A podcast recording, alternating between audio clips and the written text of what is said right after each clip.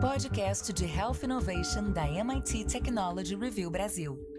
Apresentado por Origin Health.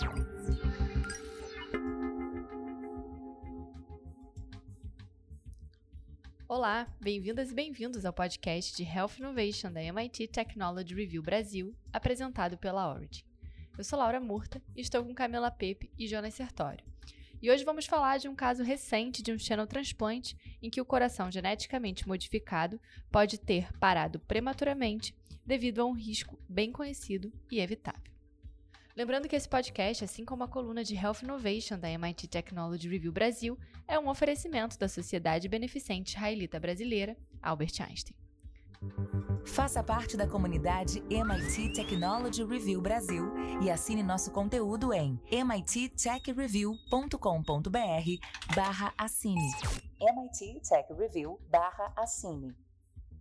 Segundo especialistas, o coração de porco transplantado por um paciente americano no início desse ano, em uma operação histórica, carregava um vírus suíno que pode ter atrapalhado o experimento e contribuído para a morte desse paciente dois meses depois. O paciente, David Bennett, estava à beira da morte em janeiro, quando recebeu então esse coração de porco geneticamente modificado em um transplante pioneiro entre espécies, o xenotransplante.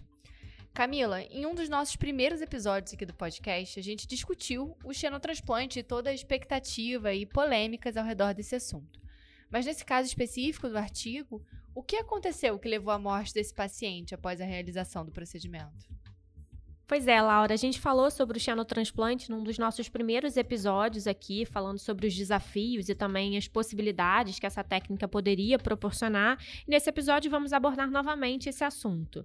O que aconteceu nesse caso que você trouxe aqui foi que o paciente que teve seu coração substituído por o de um porco estava com o coração bombeando perfeitamente, de acordo com o cirurgião que fez o seu transplante.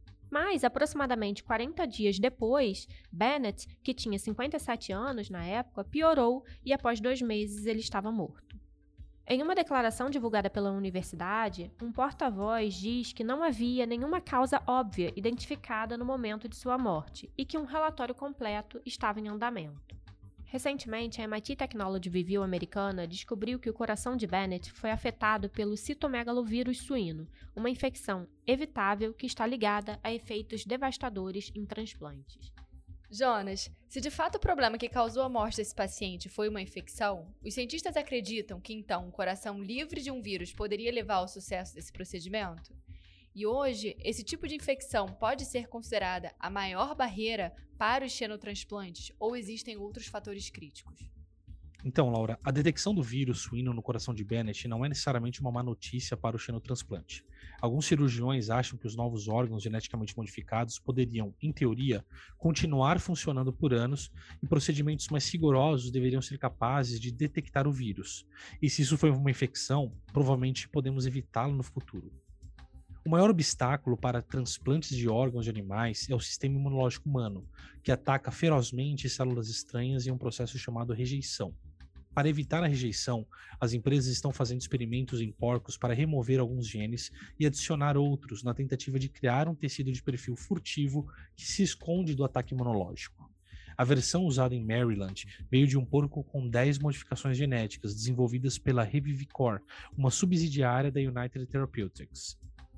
Após testes promissores desses órgãos suínos em babuínos, três equipes de transplante dos Estados Unidos lançaram os primeiros estudos em humanos a partir do final de 2021.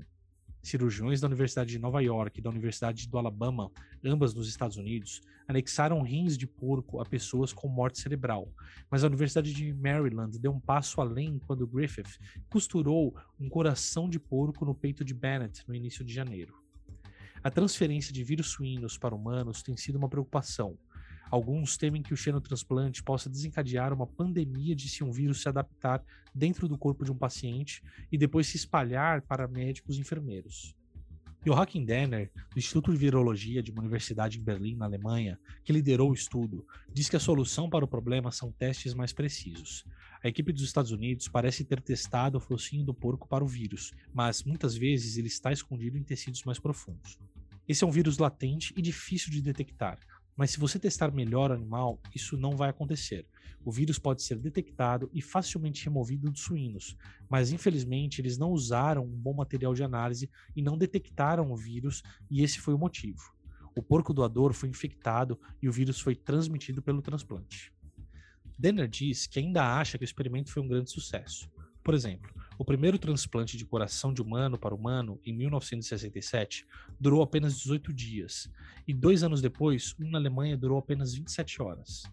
Denner acrescenta que a morte de Bennett não pode ser atribuída apenas ao vírus. Esse paciente estava muito, muito doente. Não se esqueça disso. Talvez o vírus tenha contribuído, mas não foi o único motivo. Entender a causa da morte desse paciente é muito importante, porque se os cientistas vierem a descobrir que, na verdade, a morte do paciente foi causada como resultado de uma rejeição imunológica, isso pode impactar bastante o avanço dessa pesquisa. Camila, hoje os cientistas têm alguma hipótese que eles acreditam ter sido causa de morte? Então, Laura, a causa da morte do paciente ela é importante, porque se o seu coração falhou como resultado da rejeição imunológica, como você falou, os pesquisadores podem precisar voltar aos estudos no laboratório. Se esse não foi o caso, espera-se agora que empresas como a United Therapeutics e a iGenesis, ou até mesmo acadêmicos que trabalham com elas, lancem testes clínicos de seus órgãos de porco dentro de um ou dois anos. O coração de porco foi oferecido ao paciente depois que o cirurgião solicitou ao FDA dos Estados Unidos uma permissão especial para experimentar um órgão animal em um transplante pontual. Ele foi considerado um bom candidato para a usada tentativa porque estava à beira da morte por insuficiência cardíaca e era inelegível para entrar na fila de um transplante de coração humano, devido a um histórico de desrespeito ao conselho médico. No dia 31 de dezembro de 2021, o FDA enviou ao cirurgião um e-mail dizendo que ele poderia tratar Bennett por insuficiência cardíaca irreversível se o paciente e a comissão de ética concordassem. A condição de Bennett permaneceu debilitada o tempo todo. Ainda assim, após a operação, o seu novo coração de porco estava batendo com força e parecendo super normal, de acordo com o cirurgião. Até uma biópsia feita no 34º dia não mostrou sinais do temido ataque imunológico. O resultado foi quase milagroso, mas o cirurgião reconheceu que a equipe médica estava angustiada. Eles se questionavam se estavam fazendo a coisa certa. Para acompanhar a saúde do coração do porco, a equipe estava constantemente verificando seu paciente com uma série de exames de sangue feitos com tecnologia de diagnóstico avançada. Eles usaram um sequenciador de DNA para escanear seu sangue em busca de fragmentos flutuantes de genes de porco. Qualquer aumento seria um sinal de que as células cardíacas estavam morrendo. Outro teste inovador, desenvolvido por uma empresa chamada Cavius, examinou o sangue de Bennett em busca de vestígios de centenas de bactérias e vírus. Foi esse teste, executado em uma coleta de sangue tirada do paciente 20 dias após sua cirurgia, que voltou com uma pequena alteração, indicando a presença de citomegalovírus suíno, de acordo com o cirurgião. Mas os níveis eram tão baixos que a equipe pensou que o resultado poderia ser um falso positivo, especialmente porque os porcos estavam supostamente livres do germe. Os médicos enfrentaram outro problema.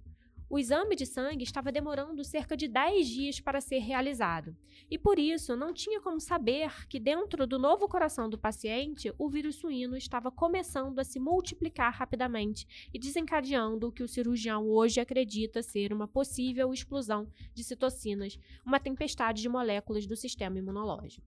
Mesmo sem testes de última hora, um problema sério se tornou aparente por volta do 43º dia do experimento. Naquele dia, o paciente acordou quente ao toque e respirando com dificuldade. Os médicos, então, enfrentaram um problema comum na medicina de transplante, como combater infecções mantendo o sistema imunológico do paciente sob controle. E eles também foram prejudicados pelo que não sabiam. Eles não só estavam adivinhando a verdadeira extensão da infecção, mas também nunca haviam tratado um ser humano com uma infecção suína. Eles acabaram dando ao paciente um medicamento chamado Sidofovir, usado em pacientes com HIV. E como seu sistema imunológico estava tão fraco, eles também deram imunoglobulina intravenosa, que são anticorpos coletados de doadores de sangue.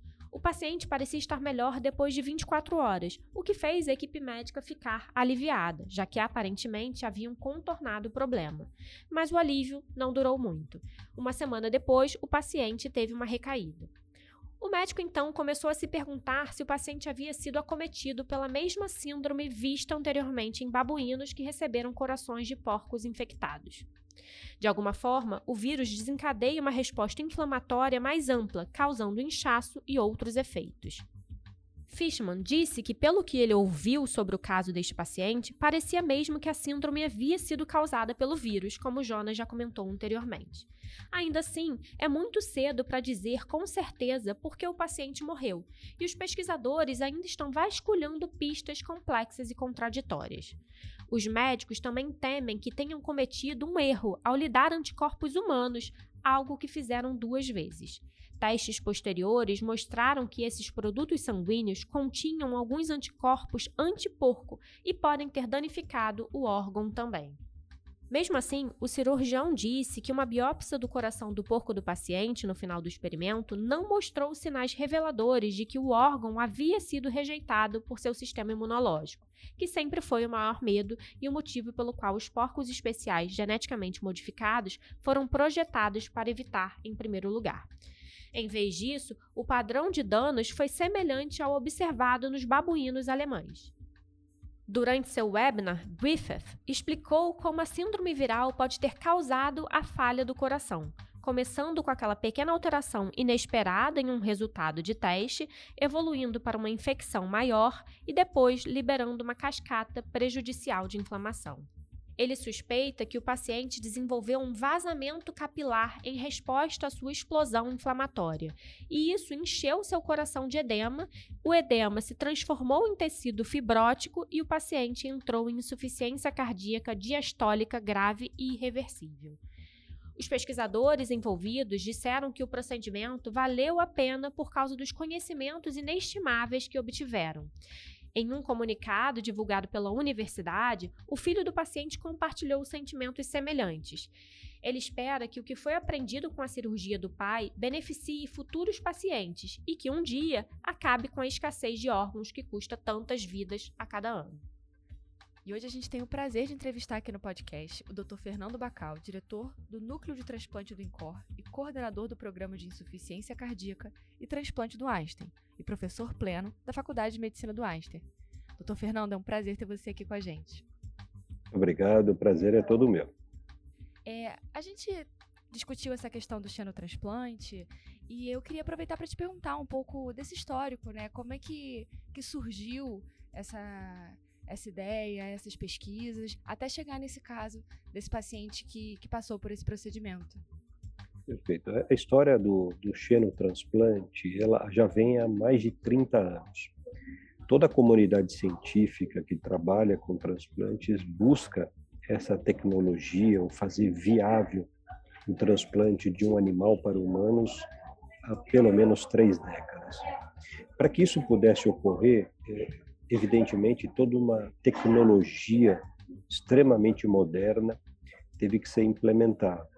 Então, para esse transplante que foi feito agora em janeiro, primeiro transplante da história de um coração de, de porco para humanos, foi realmente uma revolução, como um homem chegando à Lua. A gente imaginar que para isso acontecer foi necessário uma edição genética desses, desse esse porquinho fabricado, né? com genes, é, mutação, muda, mudança de 10 genes, genes knock-in, genes knockout, ou seja, adição de genes humanos e a retirada de alguns genes do corpo que predisporiam rejeição. Então, isso é uma, uma empresa americana que tem essa tecnologia junto com a Universidade de Maryland e nós tivemos então o privilégio de ver acontecer a história agora em janeiro como o primeiro transplante em humanos da história depois de mais de 30 anos de pesquisa. Perfeito, muito interessante. E eu queria aproveitar de fazer uma outra pergunta. A gente viu esse caso que foi a realização de um transplante de coração. É, já existe pesquisas ou desenvolvimento de transplantes de outros órgãos de animais também? Já, já, já transplantes renais. Já foram feitos dois transplantes renais e o transplante cardíaco desse paciente. Ah, existe o avanço na, da tentativa do transplante de pulmão. O transplante de fígado é muito difícil, porque a tecnologia ainda precisa avançar mais, porque o fígado produz inúmeras substâncias. E, então, esse aspecto ainda, eu acho que demorará um tempo mais em relação ao transplante de fígado. Mas o rim já, já aconteceu e esse caso do coração. O coração, então, foi escolhido por ser um órgão que acreditava-se realmente que seria, teria uma maior facilidade de aceitação de um órgão animal? É, eu acho que tem isso da aceitação, tem isso da anatomia.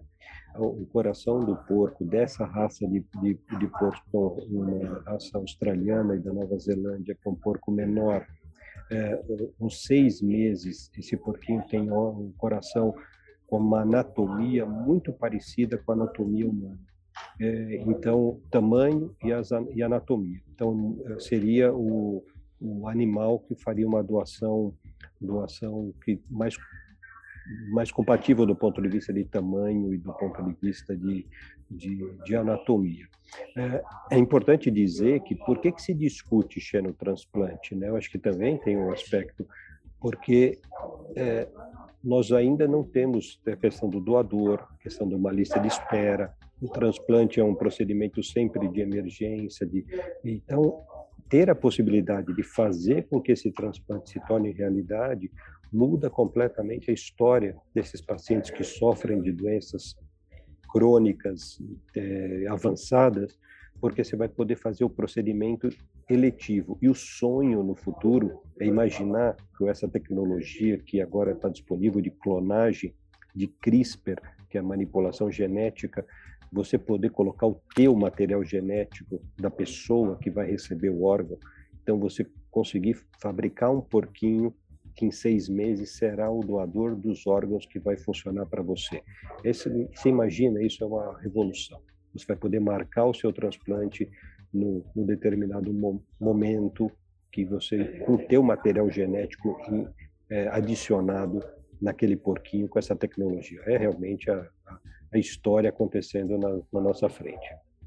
Agora, doutor Fernando, com relação, você comentou sobre esses genes, né, que, que foram editados, assim, é, para a gente poder explicar para os nossos ouvintes, por que, que precisa dessa, dessas alterações genéticas, né, para fazer esse transplante dar certo?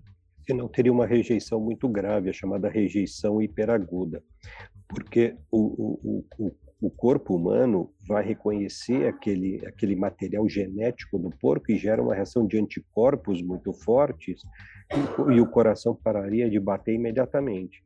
Então, o que precisa ser feito é, enganar, entre aspas, mas você mimetizar é, com um material genético humano já naquele, naquele porquinho, para que o, o, o organismo que vai receber o órgão não reconheça aquilo como estranho totalmente e, e a possibilidade de tirar alguns genes, que, algumas proteínas, que seriam sinalizadoras de rejeição. Hoje se conhece isso. Então, você tira algum, algum material genético, alguns genes do, do porco que favoreceriam a agressão de resposta de rejeição e adiciona genes favoráveis à proteção que teriam aspectos humanos. É uma tecnologia extremamente, extremamente complexa, né? Perfeito. É, você comentou aqui sobre a questão das filas, né? A gente sabe que existe essas filas, a demanda né, por órgãos transplantados ela acaba sendo maior do que a disponibilidade dos órgãos que a gente tem hoje. E a, a, a possibilidade da gente estar tá falando de xenotransplante poderia ser uma solução né, para essa, essa barreira relacionada às filas. Mas, por outro lado, eu fico pensando também na questão econômica, nos custos para a realização desses transplantes. Ao, ao mesmo tempo que a gente fala que isso pode melhorar o acesso, me preocupa se o custo para a realização desses transplantes pode acabar é, também fazendo com que a possibilidade de realização desse tipo de transplantes acabe não acontecendo na, na frequência adequada. Como que você enxerga isso? Isso seria realmente um limitador? Pergunta é excelente. Eu responderia assim: primeiro, vamos ver o dado brasileiro dado da Associação Brasileira de Transplante de Órgãos. Nós realizamos no país por ano 400 transplantes. nós precisaríamos estar fazendo 1.200, que seria a demanda de pacientes que chegam com insuficiência cardíaca na fase avançada no país. Então, 800 pacientes não estão transplantando porque ou não são encaminhados ou morrem esperando o transplante. Então, esse é o ponto. O segundo ponto, em relação ao custo, o SUS, o Brasil tem o maior programa de, de público, de, de saúde pública, né? Um programa que pode oferecer transplante 100% gratuito a qualquer cidadão brasileiro, nas instituições que são credenciadas e todo o tratamento. Mas o custo da insuficiência da doença ela é muito grande para o paciente chegar ao transplante. O que custa muito é a insuficiência cardíaca avançada. E muitas vezes o paciente espera meses internados eh, esperando o transplante. Então, o grande custo hoje tem um dado americano que é muito clássico, se gasta 60 bilhões de dólares por ano com insuficiência cardíaca. Quase dois terços desse, desse, desse montante é com os pacientes que estão internados, com internação hospitalar. Então, se por um lado essa tecnologia vai fazer com que o transplante, o procedimento seja mais caro, mas se você tiver escala, você conseguir ter no Brasil empresas que vão fabricar. E a, e a, notícia boa é que existe já essa movimentação. A Universidade de São Paulo está montando uma PIG Facility, uma verba de doação muito grande, então vai montar no campus da USP uma, uma PIG Facility para que possa o nosso sonho é que em cinco anos a gente esteja realizando o primeiro xenotransplante no país. Então, se você estiver já dominando a tecnologia, já tiver toda essa essa possibilidade de ter os porcos manipulados geneticamente no Brasil. E você diminuir essa fila, você diminuir o tempo de fila, você diminuir as internações, vai ser custo efetivo no final das contas, o tratamento global vai valer a pena, porque o paciente hoje meu fica 5, seis meses internados em UTI esperando um órgão. É, esse ponto que você trouxe é bem interessante, porque quando a gente pensa é, no transplante, no custo, a gente acaba esquecendo de todos esses custos relacionados às complicações que você trouxe aqui, até antes mesmo do paciente ser transplantado. Então, esse paciente ele acaba ficando internado, como você mesmo colocou, e esses custos dessas internações, sem dúvida, devem ser altíssimos. Então, a gente é importante a gente ter isso em mente quando a gente pensa nessa questão é, de custo, olhar para esse custo global, né? Então a gente não olhar só para o custo do transplante, mas conseguir pensar é, em todo esse acompanhamento do paciente para ter essa visão global do custo. Agora, assim, doutor Fernando, você acha que ainda é, existe alguma coisa nesse campo do xenotransplante é, que ainda é uma barreira, que ainda é um ponto crítico, né, que os pesquisadores ainda buscam entender. Que no caso desse artigo a gente discutiu muito é, a importância de se entender a causa que levou ao óbito desse paciente, né? Se foi uma infecção, se foi uma rejeição, o que que aconteceu? Existem ainda aspectos que, que estão sendo estudados e, e, e, né, e que os pesquisadores estão se debruçando para entender, para melhorar ainda mais, né, e trazer mais valor para esse procedimento? É, exatamente. Nós tivemos a possibilidade ontem à noite de estar ao vivo com o professor Muhammad, que é o que lidera esse estudo na Universidade de Maryland e é, e é realmente quem trabalha, a, a, tem a vida dedicada a isso, na verdade, a trajetória toda científica dele é isso. E, e, e, e porque o paciente sobreviveu 50 e poucos dias. A partir do dia 40, ele começou a apresentar uma disfunção do coração. E um dos temores do xenotransplante é a possibilidade de transmitir uma virose de um animal para humanos. É, e, a, e, e, foi detectada a presença de um citomegalovírus do porco. Mas, discutindo ontem ao vivo com o professor Muhammad, ele, ele acha que o vírus não causou, porque eles não encontraram a agressão direta do vírus no coração. E a nossa interpretação é que, claro, ocorreu uma resposta imune, só que o coração parou de funcionar, mas não preenchia os critérios que nós estabelecemos hoje da clássica rejeição, nem celular, nem humoral. Nenhum pato, todos os patologistas que reviram as lâminas e reviram o coração depois não definem aquilo como uma rejeição clássica que todo mundo conhece e estuda há muitos anos.